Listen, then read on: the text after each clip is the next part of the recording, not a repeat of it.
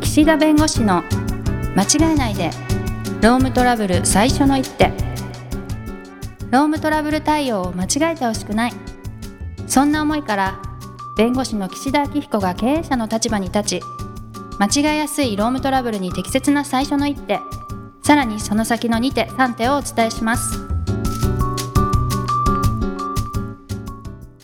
皆さん、こんにちは。弁護士の岸田明彦です。こんにちはナビゲーターの土地尾恵美ですもうなんかね、9月ってなると秋って感じしますけど、やっぱり9月も暑くないですかまあ暑いですね。9月は暑いイメージですね。はい。い。僕の中で秋ってすごく狭くて、いや、短いですよ、秋は。本当に。もう9月の下旬ぐらいまで暑いし、はい。で、10月から11月ぐらいでもう11月になると夜寒くなるわけですよ。はい。でも冬なんです。冬、冬。ということは、秋はね、ほんと10月ぐらいかな。もうなんか2週間ぐらいしかないイメージですよ。ねえ秋なんて。うん。だから、あれですね。秋をメインにしてる、なんか、ターゲットにしてるビジネスは辛いですね。例えば例えば、えー、栗、マ ロン、栗フェアとか。そうそう。そうですね。モンブランとかは、でも冬まで食べられますよ。あまあ、ね、一応。うん。そうね。収穫した後も。 うん。あとは、ハロウィンパーティーとか。まああれはね、あれ、10月、11月だっけ10月末ですね。ああ、はいいや、なかなかね。うんうん。秋の服っていうのがあんまりね、着る時期がないですよ。秋用の服ってあるんですかいや、なんか長袖のブラウスをこう一枚で着たいみたいなああ、時とか、う。秋。もうん夏と冬で、なんか、兼用できちゃいますよね、秋って。特に男性はね、そうかもしれないす。ですけど、女性はなんか上着が着れないワンピースとか、なんか袖の、デザインがとかそういうのがあるわけですよあー。はいはいはい、はい。そういう時、そういうのは本当に秋とか春とかしか着れないみたいのはあると思ああ、じゃあやっぱり秋とか春にしか着ないものを、高価なものを買うと出番が少ないね。う。そう、まあ、あとはまあ、室内のパーティーとかなんですかね。 そうか、じゃあ出知らんけど番がね。 うんうんまあね、そういうう、ん。ま悲しい。あでもね、もうなんか、そうそうそう、あのね、それと思い出したんだけ ど、はい。あの、洋服ってね、歩いて、はい。みんな違うじゃないですか。はい。すごいなと思って。うん。だって、みんな同じ感性だったら同じもの買うじゃないですか。うん。周り見ててみんな違うってことはみんなそれぞれそれがいい、もしくはまあコスパもいろいろ考えてそれを選んでるわけでしょ、はいはいはこい。んなにずれるって素晴らしいと思って。なるほどね。面多白い。様性。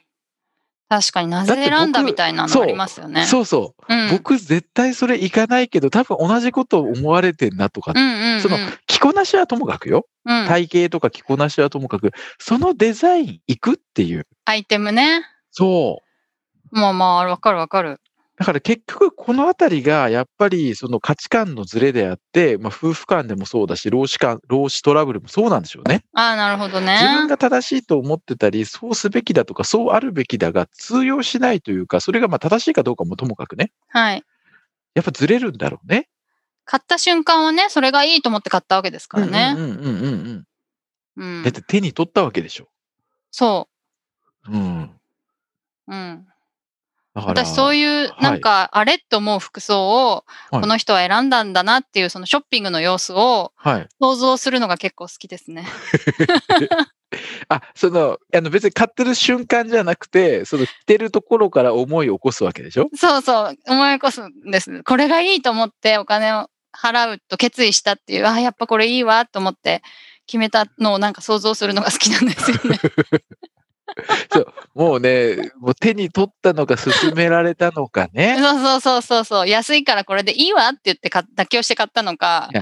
うんそういうのよいろいろそうそうそう。そんなこと言ったら僕のね、YouTube、あの、YouTube でね、都庁さんと人馬一体っていうね、はい YouTube やってますけど、はい。その時に着てるジャケットだってね、うん。白と青の縦縞のジャケットですからね。 はい。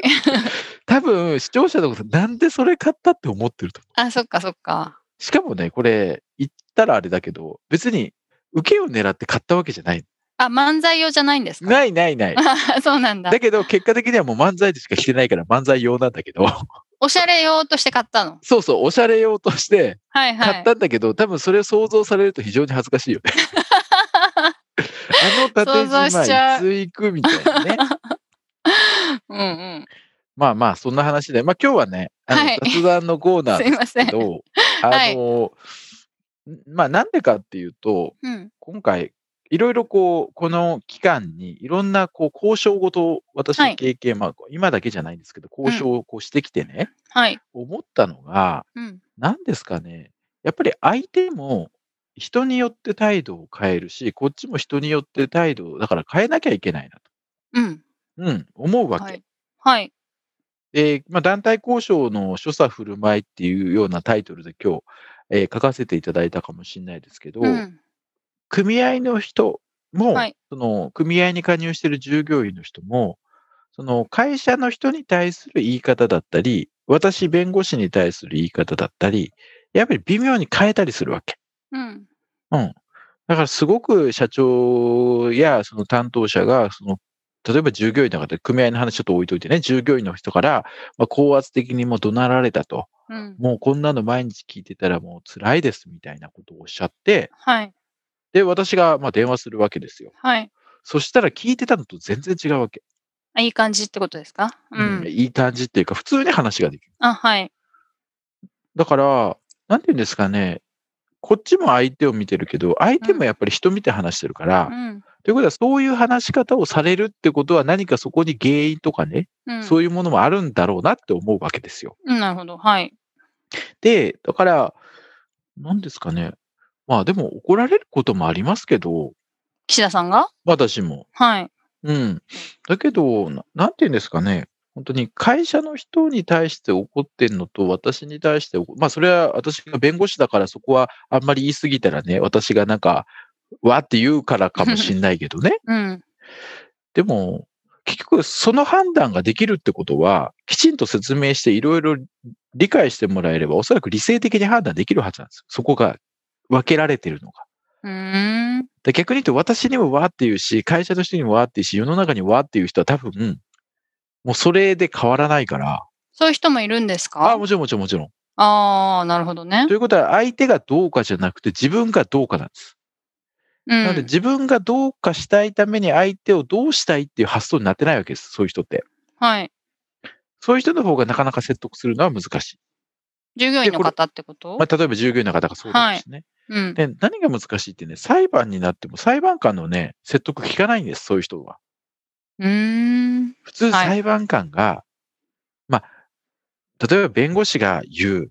うん。で、向こうも弁護士がついてたら弁、その味方の弁護士が言う。うん。で、大体そうなると理性的に判断するわけですよ。はい。このまま進んだ方が得とか損とか、うん。これは自分の信念があるから、ここは絶対曲げられないとか、それはお互いあると思います、会う社に。ん。うん。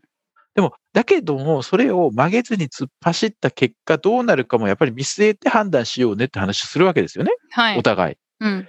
だけど、その判断ができないというかね、うん。まあ、あ判断をした結果選択してるのかもしれないけど、その検討した結果、あうん、もうね、裁判官に対してもね、すごい言うみたいな。なんか、あ。ま、私が想像するに感情的な物言いをするってことですかうん、感情的なもの言いと、自うんう分んの、もうあの、自分の主張をもうとにかく一糸乱れず、間髪入れず、相手に愛の手入れる隙間を与えず、ぶわっとさ喋るみたいなね、うーん。うんなるほどね。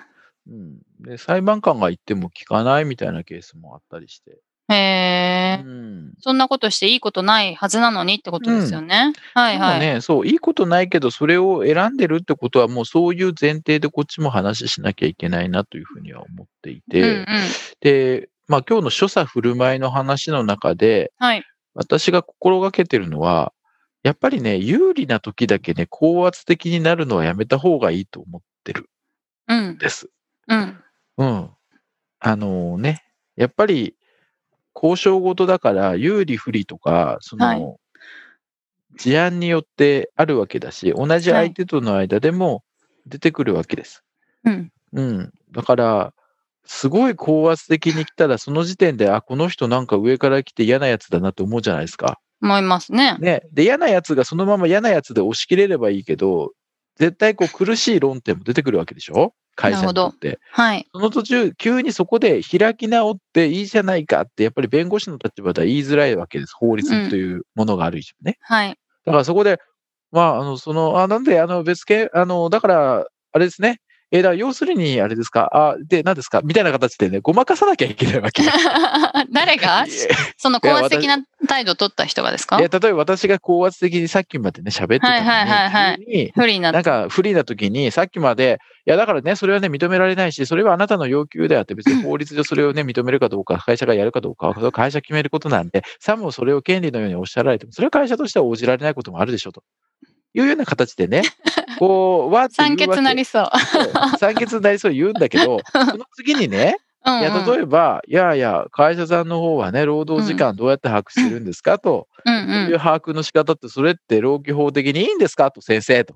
うんうんまあ、聞いてくるわけ、法律の話なんて。はいいやはだい。からその話は今してなくて、だからそのね、問題についてと話の前に、今私が答えたことがあるでしょみたいな形で、うんごまかすんだけど、うん。でもそれってね、あの、やっぱりね、わかるし、はい。相手がね、恨みを持つわけ。さっきあんなに言ったんだから、こっちも言ってやろうってなるわけ。うん。そうすると必要以上に向こうも言ってくるんだよね、そのこっちがああ、なるほどね。はい。不利にだったらお互いね、相手に対して負の感情というか嫌な感情を持つわけ。うん。だから、あの会社の人にとってみたらね、いや、有利なところだから、いもうちょっと強気に攻めてほしいっていう、ね、ふうに思うんです よ、会な社るのほ人ど。はい。に対して。うーん。だけど、それがいいかどうかっていう問題あるから、僕、どっちかというと淡々と話聞いて、あの、なんか変な時こと言った時だけ、なんかスッと言うみたいな形の戦法です。うんうん。なんか別に淡々と言おうが高圧的に言おうが、有利のなんか有利の度合いが変わるわけじゃないですもんね。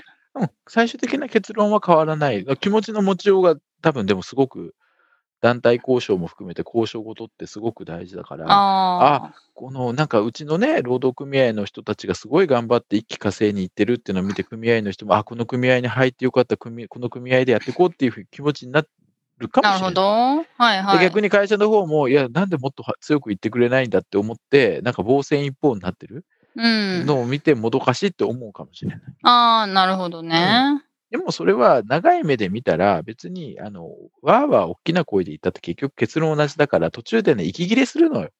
うん。で、反感を買うだけだったら反感買ね、うマイナスのが大きいと思う。反感,、うん、反感買うのよ。うでん。わーってねずっと言ってられればいいけどお互いやっぱり、ね、何度もやってるとね疲れてくるわけ。 はい。。そううんだからいやその勢いどこ行ったってお互い ねこっちもこっちだしそっちもそっちだからそうなんだ。僕はあんまりそのねあのうん何回か言ったかもしれないけど、まあ、事件はねおうん互い気持ちがあるから、まあ恨むっていうか憎んでもいいけどもうね人をぬく憎み出すとねうん。もうねまとまんないからうん。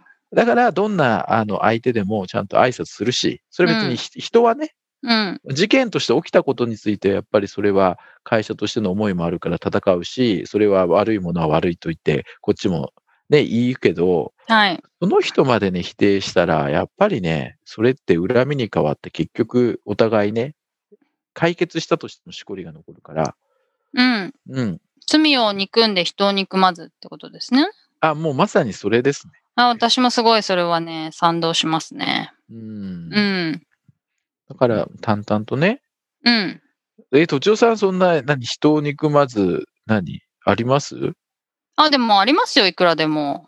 あ、そあ、まあその、まあ普通に日常生活でね。う。うんうんうんだからなんか、嫌なことされたからやり返すみたいなことはしないっていうはいはいはいはい、はい。とか、まあ悪いことしても別に反省してれば別に水に流すとか、うんうんうんうんうん。そういう感じで、あと嫌いだ、嫌いな人にも挨拶するとか、いや、そうだよね。 そういう感じに心がけてます、すごく。いや、それはね、多分ね、長い目で見て、あの、組合との関係、まあ、舐められちゃいかんですけど、はい。別に舐められる対応はしないから、うん。うん。だからね、それはやっぱり必要なツールかな。まあ、弁護士なんてね、相手に恨まれたり憎まれたりするって、むしろそれはね、良いことだっていうふうに、まあ、教わってききてるわけです。て相手が戦いやすいってことは舐められてるから。ああ、そっか。うんはいだ。けど、労働時間の特殊性で、勝った負けたよりも、労使円満に進んでいくっていうのも一つ解決の道としてあるから、うん、うん事案の特殊性として。はい。だから、あんまりこう、徹底的に会社が叩きのめして相手をというよりも、お互いどうやったら一番ベストな解決になるかっていうところも考えてやるとすると、高圧的に勝ち切ったり、高圧的な態度を取り続けるということはあまり望ましくないと私は思う。うんうん。まあそういうの、それが岸田さんの良さみたいなところなんでしょうでね。もたまに怒るよ。 うん、聞いてま すけど、それは。ピリッとする よ。向こうが言ってきたらでしょ。そううん。そう そうそう。まあはいはい基本はね、怒んないけど。うん。まあそういう価値観が合うひお客さんだったら特にいいですよねあ。そうですね。うん。そうそうそう。うん。まあでもね、いそう思ろいんますな方もいらっしゃるから、やっぱり、まあコミュニケーションなんでしょうね、これも結局はね、大きはいくくくると。まあそうは言いつつもですよ。まあなので、皆さん秋になりましたんでね、はい。寒い日もありますから、はい。風にも気をつけていただきながら。 どんなまとめ。はい。 そうですね。は。はいい。ということで時間になりましたので、今日はこの辺にしたいと思います。ありがとうございました。ありがとうございました。今回も番組をお聞きいただきありがとうございましたロームトラブルでお困りの方はロームネットで検索していただき柿椿経営法律事務所のホームページよりお問い合わせください